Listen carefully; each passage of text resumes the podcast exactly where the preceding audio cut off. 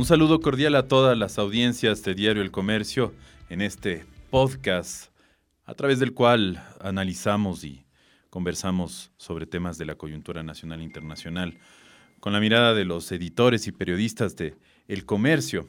El día de hoy nos acompaña Santiago Estrella, él es editor también de acá, de nuestra casa, y pues queríamos conversar con él acerca de de estos viajes también de, vacunación a los Estados Unidos. ¿Qué tal, Santiago? Muy buen día. Hola, Alberto, ¿cómo estás? Muy bien. ¿Tú qué tal? Bien, queríamos conversar contigo justo de, tu visita a los Estados Unidos hace, hace una semana más o menos. Eh, no solamente el tema de vacunación, sino cómo, cómo está ese, ese país. Hoy, fuera de micrófonos, nos comentabas un poco eh, acerca de, lo inquietante que era para ti estar en medio de, personas que ya no están usando mascarilla, que están volviendo a ciertas actividades con, normalidad. Eh, parece que ya pasó por allá la pandemia.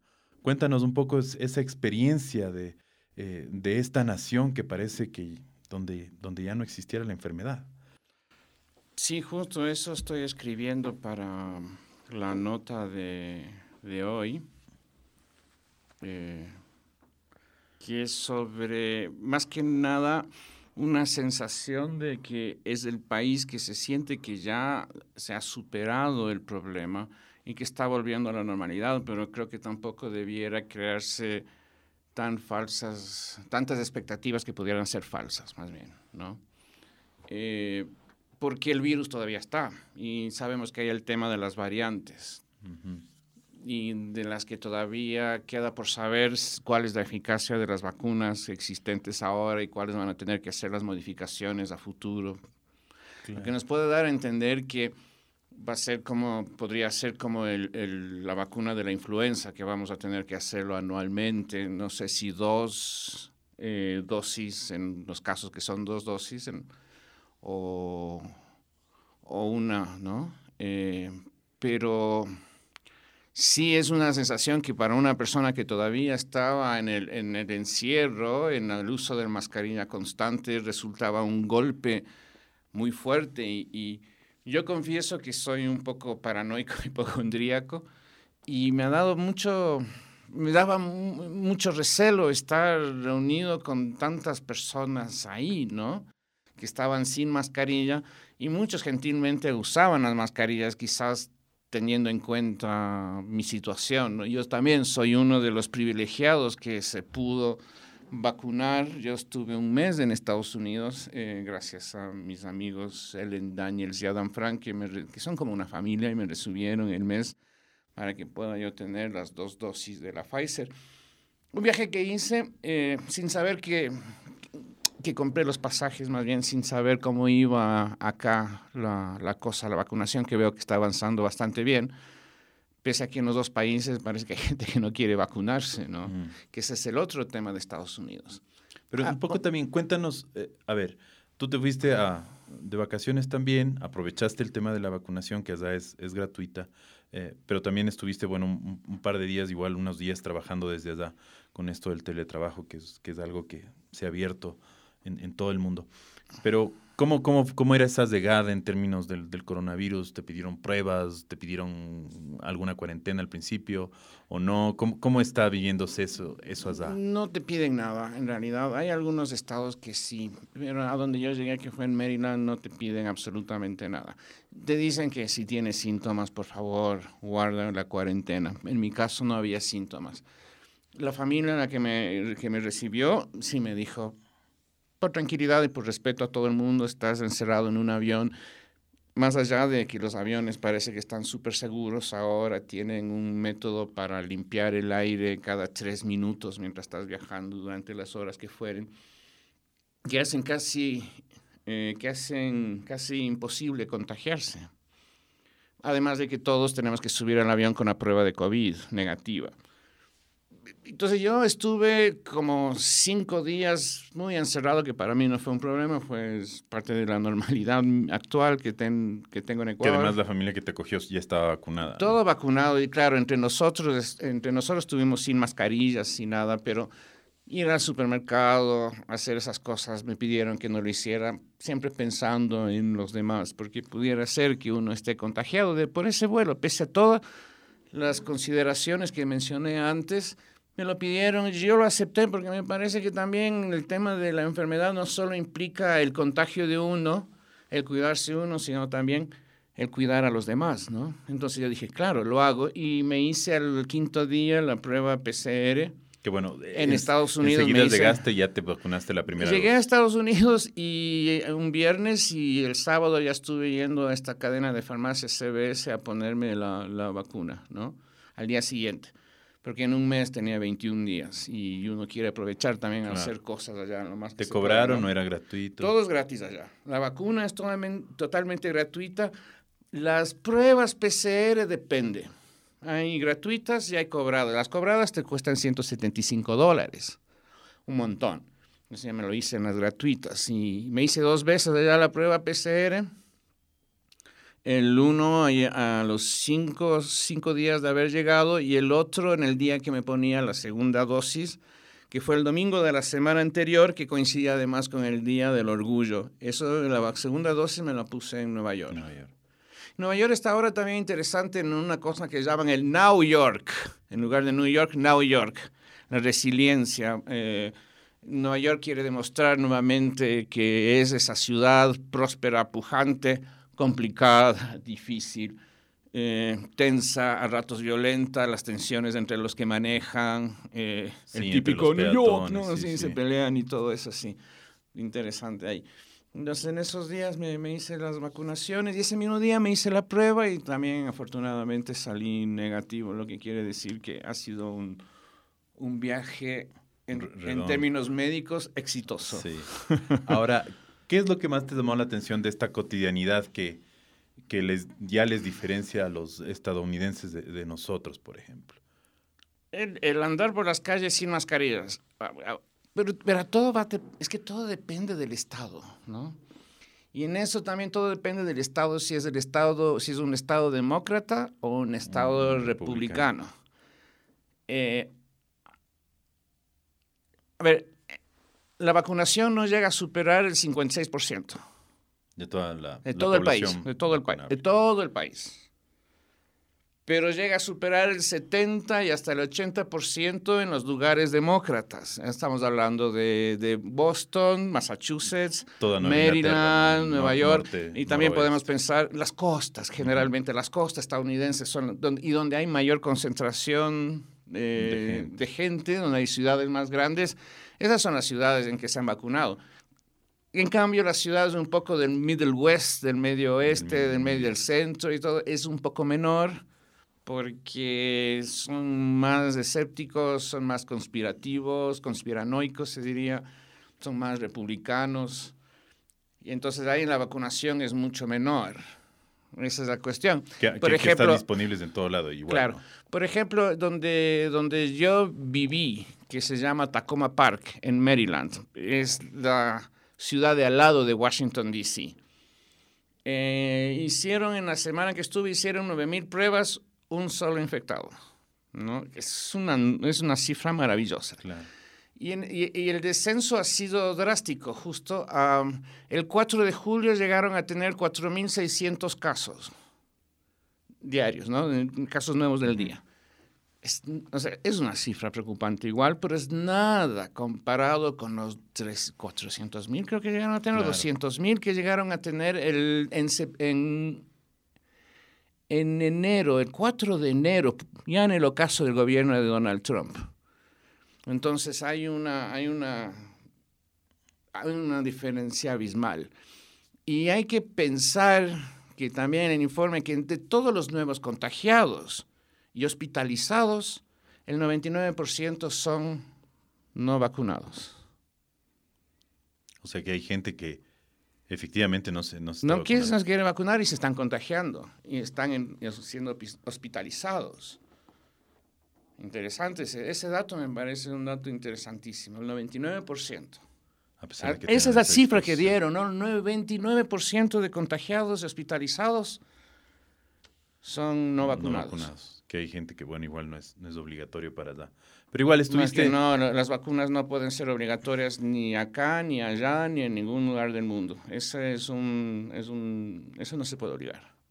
Bueno, Es un que gran- es un gran- una- en algún país, no sé si era incluso en Europa, que estaban pensando. Se, se Entre los sanitarios, sí, en España o en para, Francia. para los, creo para que los fue. sanitarios tenía que sí ser lo han obligatorio. pensado, sí lo han pensado. Porque incluso había el caso, sí, fue en Francia, que estaba oyendo hoy eh, Radio Francia Internacional, que el tema era de que eh, algunos no se querían vacunar, estaban contagiados, no lo sabían, llegaban y a los hospitales y venía gente que no estaba contagiada por cualquier otra cosa y se iban contagiando. Pero bueno, es, es un caso. En donde sé que se, se estaba considerando obligar fue en el Reino Unido para las personas que trabajan en hogares de ancianos. Mm. Eso fue la... la- Pero, Pero, además, pero es, es, un, es un asunto de derechos humanos que no puedes obligar a vacunar. Claro.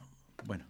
Ahora, eh, además de eso, tú estuviste también incluso en un, en un partido de, de béisbol. Bueno, sí, claro, fui a varios partidos. Eh, la audiencia se para disculparme, Sí. pero me encanta el béisbol, es mi deporte favorito.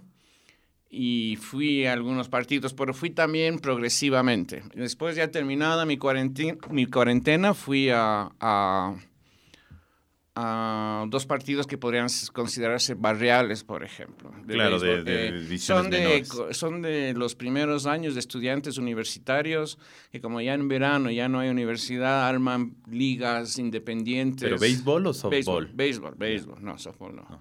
Eh, arman ligas independientes, son estudiantes universitarios de los primeros años, tienen 18, 19, 20 años y están dando sus primeros pasos en el béisbol universitario. Pero y en este, en estos partidos que fuiste, o sea, el, el aforo era completo. Para, es que te digo un rato, eso como era una cuestión barrial y había muy poca gente, ¿sí? Es un, muy poca gente.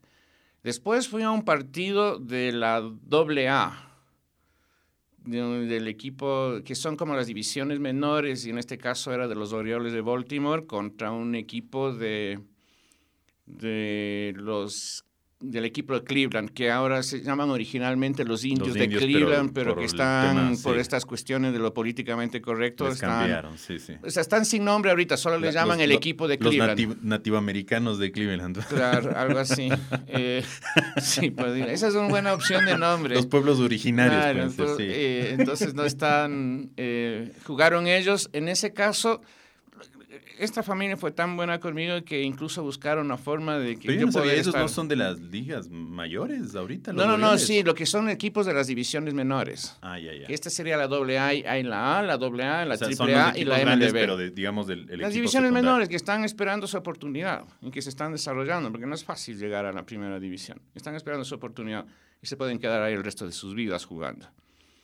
Eh, y ahí estuve, en cambio, como es barato, estuve en primera fila. ¿no? Pero había bastante gente ya. Ya había gente. No ya estaba había. repleto No estaba pero- repleto, es un estadio que tendrá capacidad para 6.000 personas y no estaba lleno. Poco a poco, como te digo, el proceso. Después fui a un partido en Washington, D.C., ya a mi decimoquinto día de la cuarentena, o sea, de, de la primera vacuna, la primera dosis. Fui a un partido de los de Washington, D.C., de los nacionales contra los Mets de Nueva York. Y en ese caso fuimos al último piso, Arriba, como arriba, estar en la sí. bombonera, en el piso de arriba, en el upper deck que llaman, en donde casi no había gente. Entonces también ahí uno estuvo tranquilo, igual yo con la mascarilla todo el tiempo, pero no tenía gente alrededor, sino los amigos que estaban ellos completamente vacunados.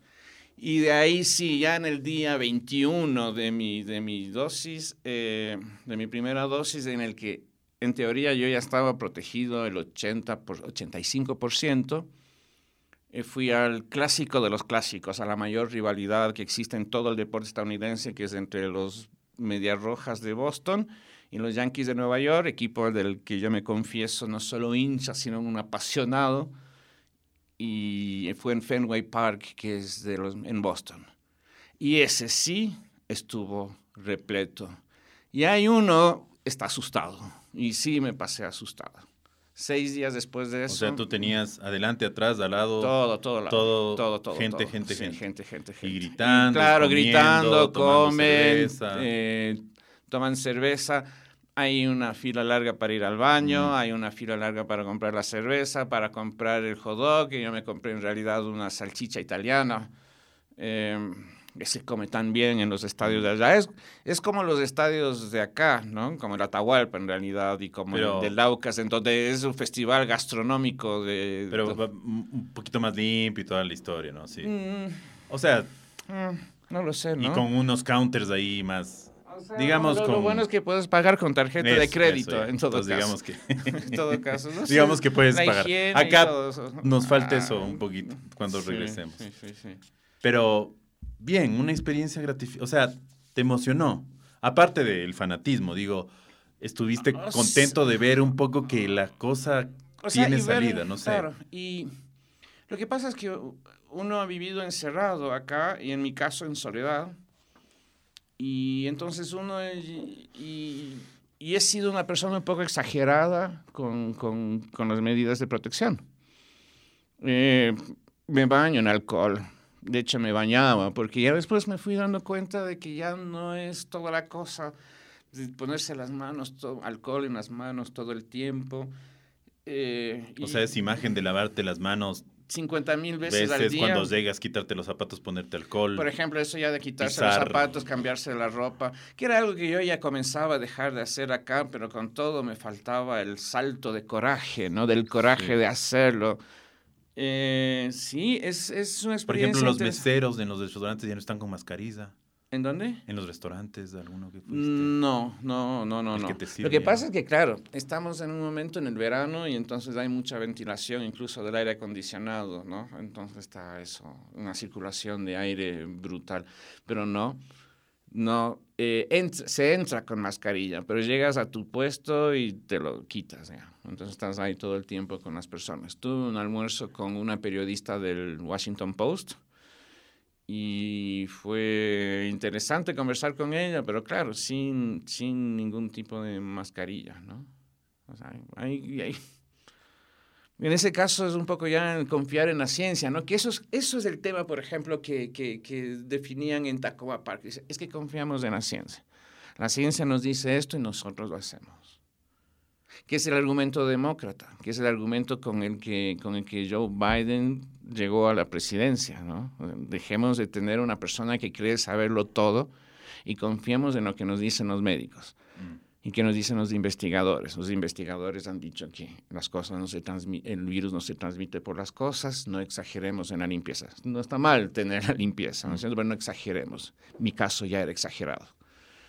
Em, las cosas, o sea, cuando estemos en un lugar cerrado, sí. En los centros comerciales, por ejemplo, sí ves con mascarillas.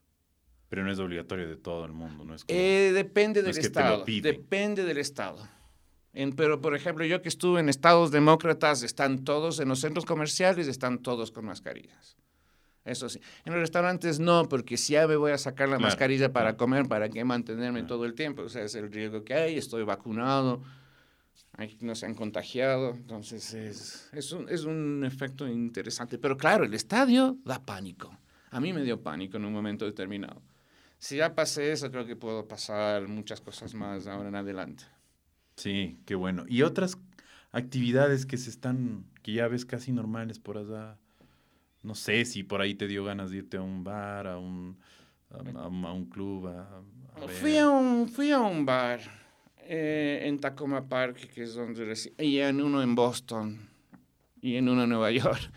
Eh, Sí, pasa, pasa que también como es verano estamos al aire libre, entonces es al aire libre no, uno siente, es lo mismo que uno hacía acá, que uno a veces iba a un restaurante al aire libre sin estar vacunado, entonces confiabas en la circulación del aire, te confiabas en lo que te, te decía la ciencia, ¿no? No estás afuera con el circulado, un poquito de distancia no pasa nada, ¿no? Eh, pero los estadios no, porque estás uno al lado del otro. Se considera que los estadios fueron los grandes propagadores, ¿no? Ajá. En España fue el partido Barcelona-Real Madrid. y todavía me acuerdo clarito ese partido, porque decía, ya tenían ahí, tendrían como unos 3.000 casos en todo el país, más o menos, creo. Puede ser que exagere un poco el número, puede ser que haya sido 300 o 3.000, pero algo por ahí. Y, yo, cuando vi, yo cuando vi el, el, el, partido por televisión, dije, no hay ninguno con mascarilla. Y después de eso, reventó la pandemia en Madrid. Claro, fue en Madrid, ¿no? igual otro partido que creo que fue el Valencia. Fue en y en Alemania pasó lo mismo y en el Ecuador, en teoría, el del Barcelona, ¿no? Pero acá se enojan si decimos eso. Porque... No, no, pero también hubo marchas del famoso 8M, bueno, hubo en unos sitios. Bueno, en, en, en, yo estuve justo en el Día del Orgullo Gay en Estados Unidos y eso también fue una locura, pero también se cree que esa es la gente que está vacunada por, por, ese índice de, entre los demócratas y los republicanos que pudiera haber. Pero bueno, habrá un montón de, republicanos que también están vacunados. Bueno, de hecho sí, mira, yo estuve en una casa en, en, cerca de Boston. Ah, quisiera recordar el nombre del pueblo, lo tengo en la punta de la lengua, es cerca de Lawrence, es cerca de, de Sudbury, Hudson, estuve en Hudson. Y ahí tengo una persona muy, muy, muy querida, una amiga y su familia, muy, muy, son muy buenas gentes, pero son republicanos mal. Y hasta parece ya cerca de QAnon, ¿no? O sea, ya conspirativos y todo. Y ellos están todos vacunados. Y dijeron, en este tema no, ya no es un asunto republicano-demócrata, ¿no? Eh, pero ella es, ella es una persona muy cercana a estos grupos ultraderechistas, ¿no? Y creo que es evitamos hablar del tema, pero creo que es la que creen que en, agosto le van a devolver el poder a Donald Trump, ¿no? Qué bueno, no, eso fue interesante. Tú ya que creo que te volviste, pero por ahí Donald Trump salió de su, de su encierro, no aguantó y sigue dando ahora conferencias por allá, ¿no? Pero interesante lo de, lo de, lo de Donald Trump, porque él es un hombre que hablaba pestes de toda la ciencia y de las vacunas. No hablaba mal de las vacunas, pero fue un poco. Bueno, en un inicio minimizaba. Sí, él, él les esperanzaba en las vacunas, en realidad. Pero era, era, era, hecho el hombre súper poderoso, ¿no? Ese gesto desafiante al sacarse la mascarilla luego de que le dieran el alta. Y él se vacunó, ¿no? Claro. Pero se vacunó en secreto. O sea, se vacunó mientras en ese país que todo el mundo tenía que, eh, todos los presidentes estaban vacunándose eh, ante las cámaras para que estimulara a la gente a vacunarse. Él no lo hizo, a él no le importó a la gente, él lo hizo por sí solo, a escondidas, sin que nadie lo vea, a él, a su mujer, a su esposa. Entonces, eso son cosas que uno no es Claro, pero es horrible, porque en Estados Unidos todo se llega a saber, o casi todo se llega a saber. y, se supo que él se vacunó, entonces eso es algo un poquito más despreciable, ¿no? Porque se la pasó, lo hizo en un acto que se podría considerar de cobardía, ¿verdad? O sea, sí. callado.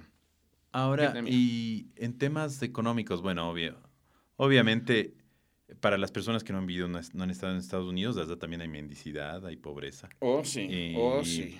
Tal vez en pero no es como sí, en DC, eso justo te quería preguntar se porque los campamentos. En, en, DC hay bueno los homeless ¿no? sí hay bastante homeless y bueno hay ciudades muy muy icónicas por ejemplo San Francisco es pero encuentras mendigos antes de la pandemia se encontraba pero en, toda esquina en toda esquina y hay comunidades bueno que viven en ciertas partes de la ciudad.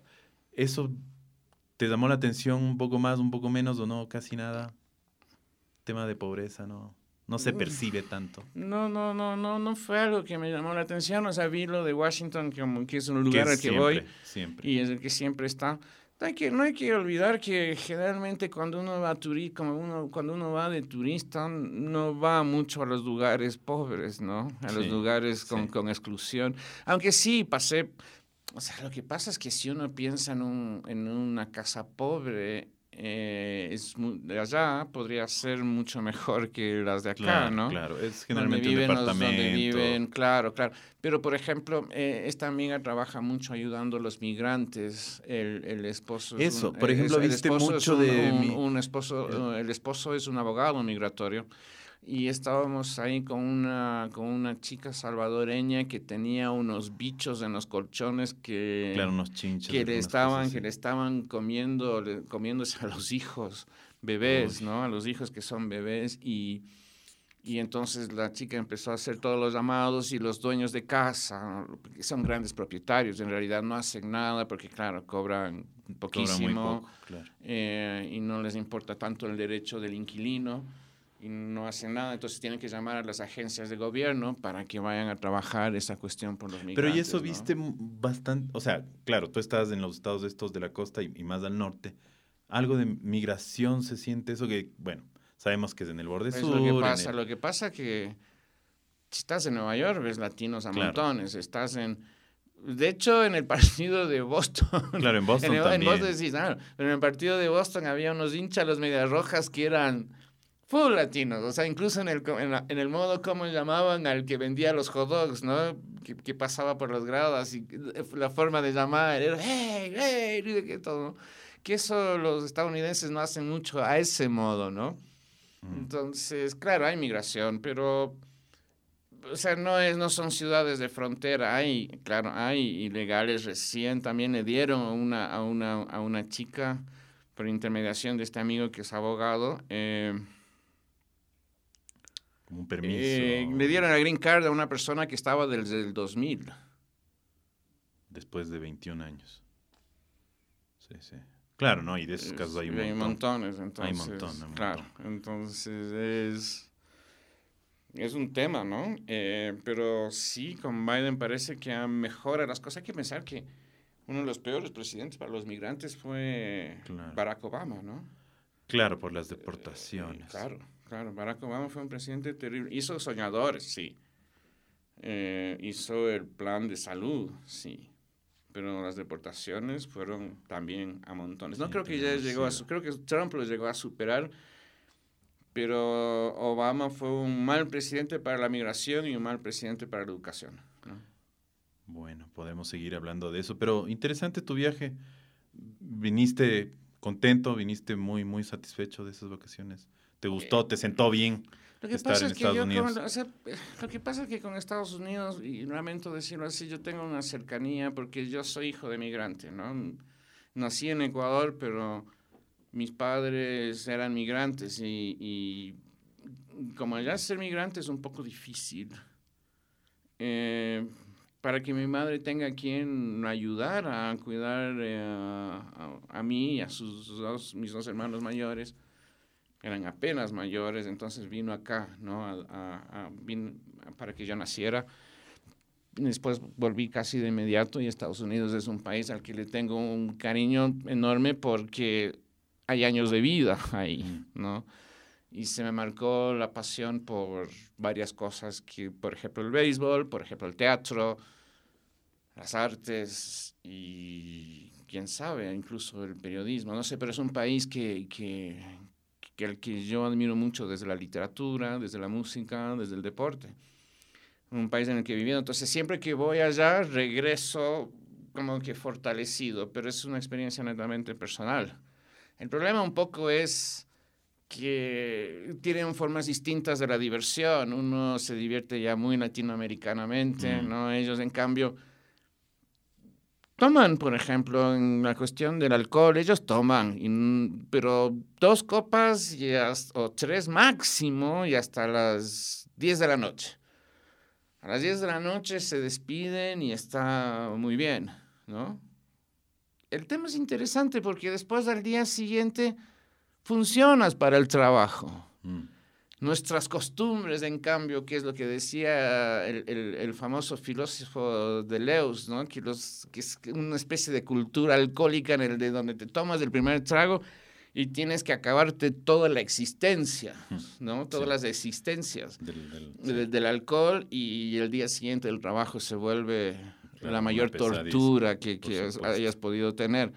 Entonces es claro, pero en cambio los estadounidenses les veo que toman casi todos los días su vaso de cerveza, en realidad se toman todos los días su vaso de cerveza, sus dos vasos de cerveza, y con eso ya está, en cambio, claro, entonces es, es interesante también encontrarse con eso que nosotros recién estamos conociendo, pero que allá es sumamente fuerte, que es la cosa LGBTI plus, ¿no? El más, es, es, sumamente intenso, es sumamente fuerte, es... Y, y, me tocó aprender porque una que fue una niña muy querida por mí, es ahora una persona no binaria. Y entonces, yo que no soy una persona muy de acuerdo con esos lenguajes inclusivos, pero sí debo respetar en todo caso en el trato personal. A ella no le gusta, por ejemplo, no puedo decirle a ella, a ella. Mm. Porque ella no se considera ni hombre ni mujer, entonces... Sí, bueno, es, una, es un fada y una modita también entre los Puede ser, ¿no? puede ser, pero que es un, puede ser, pero es una modita que, que está conllevando muchas cosas, como el tomar hormonas, como eh, que, que es una afectación, supongo yo, que a, a largo tiempo, en el que uno tiene que aprender, pero que en el que uno también tiene que respetar, porque uno Mm. siempre ha dicho mi vida, mi cuerpo, ¿no es cierto? Sí. Entonces, ¿quieres eso? Está muy bien. Si vos quieres, yo no voy a usar el lenguaje inclusivo en las cosas que escribo y todo lo demás, pero en el trato a A una persona a ella, que sería el caso, ¿no es cierto? A ella Sí. en, en inglés them o they. sería O sea, tengo, tengo, que, tengo, que, tengo que respetar en el trato personal, porque eso es como ella quiere. ¿Viste? Es ella, no puedo decir ella, Claro, pero, claro, pero en todo caso que se entienda que es ella. Pero bueno, tampoco no quiere. tenemos que llegar a la censura del lenguaje, cada uno dentro del respeto que tú bien manifiestas. Pero ya te digo, claro, que no, que claro, y esa creo que ella, que creo que, que esta persona lo entiende bien, pero sí quiere y exige, me parece que es importante y respetable que le traten, que le traten personalmente bajo su condición de identidad. Claro. Y eso me parece interesantísimo. Y algo que uno tiene que respetar es decir, bueno, no te voy a decir nunca más chica, no te voy a decir nunca más niña, no te voy a decir nunca más mujer. Mm. Porque vos no te consideras ni mujer ni hombre. Ahora, ¿qué te consideras? sí. Un no binario. En cambio, otra, otra persona es un definitivo, es, nació como mujer, pero es definitivamente un hombre. Ella se Ajá. siente, hom- se siente hombre y es un he, un él. Sí, sí. Eh, Claro, no. no, Eh, pero es una cuestión una que- cuestión. que en Estados cultura. Unidos existe años de años. Eh, no, existe ya un muy buen tiempo, ¿no? En Ecuador, no sé cuándo se llegue. En Chile está, ¿no? En Argentina está, es bastante fuerte también esos movimientos. Sí, Eso es algo que, que me llamó, pero que hay que respetar, ¿no? O sea, Por supuesto. Bueno, muy interesante tu, tu travesía por allá, por estos, por estos estados, y qué bien que hayas llegado con esa, con esa recarga y, y sobre todo que estés completamente vacunado. Parece algo súper positivo también. Lo bueno es que lo bueno, como dije, es que en, en Ecuador también, en Ecuador también está. Yo me compré los pasajes antes cuando pensé que todo iba a ser un niño, que ya.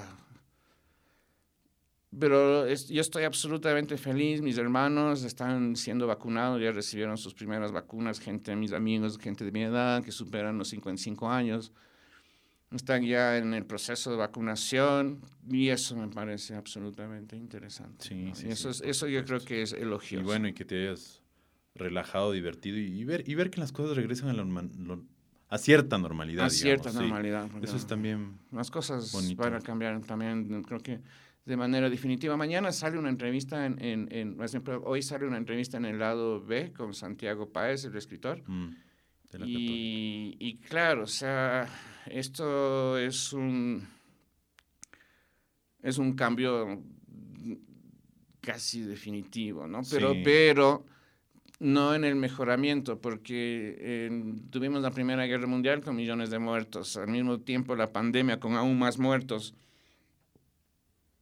Si hubiésemos sido unos ángeles, no habría la Segunda Guerra Mundial, ¿no? Claro, por supuesto. Entonces, no es verdad que vamos a salir, como decían muchos, unos angelitos, ¿no? Porque Claro, todos mejores. creían que íbamos a salir con un mejoramiento en brutal, pero. Pero bueno, hay que sacarle, hay que sacarle lecciones. lo bueno es lo bueno es la ciencia, ¿no? Esto es, es lo que esta pandemia ha sido algo bueno para, para la ciencia. ¿Sabes de algo que me di cuenta en Estados Unidos? La o sea, eso es lo que, lo que, lo que no logro entender. Eh, no se vacunan, están escépticos, ¿no? El 56% es muy poco, ¿verdad? Finalmente es muy poco. La inmunidad del rebaño supone el 70%, El de 70, vacunas. más o menos, ¿sí? sí. Eh, pero las propagandas de salud, de medicinas, es algo impresionante. La publicidad en la televisión, impresionante, pero además te, te- te dan una cantidad de medicinas, y, pero todas estas tienen sus peligros. Mm, Si tienes esto, si tienes esto, si tienes esto, si tienes... Y te sacan te después dicen. una lista enorme sí, de... si tienes esto, no lo puedes tomar. Si tienes esto, no lo puedes tomar. Si tienes... Tienes una lista de unas 15, 20 Sí, enfermedades. sí, sí, sí, sí. No las puedes tomar. Consulte a su médico para tomar esto. Pero en- al parecer, por la publicidad, es un medicamento Sí, son, maravilloso. son algunos medicamentos que son así libres de, de venta, ¿no? Pero bueno. Bueno, muchísimas gracias, gracias Santiago por acompañarnos vos. el día de hoy. Gracias por esa experiencia tan enriquecedora y nada, a seguir y, qué bueno que estés completamente inmunizado. bueno, y a todas eh, las audiencias que nos acompañaron el día de hoy en el podcast del comercio, un, un privilegio, un honor siempre, te digo Santiago, tenerte. Narras las cosas de una manera tal que se nos vuela el, el tiempo y eso me satisface A veces mucho. más que narración me parece que me pierdo. No, no, no. en las- en las tú digresiones tú y los- tus hilos conductores ahí, como todo No, también es un gusto y espero poder, ya que, barroco. A ya que estoy, ya que estoy vacunado, supongo que he de venir más. Bien, bien, Y bien. así hemos de hacer más charlas podcásticas. Sí, así es. Todas las audiencias que nos acompañaron, muchísimas gracias. También estuvo con ustedes Alberto Araujo, editor de Nuevos Productos. Una excelente jornada.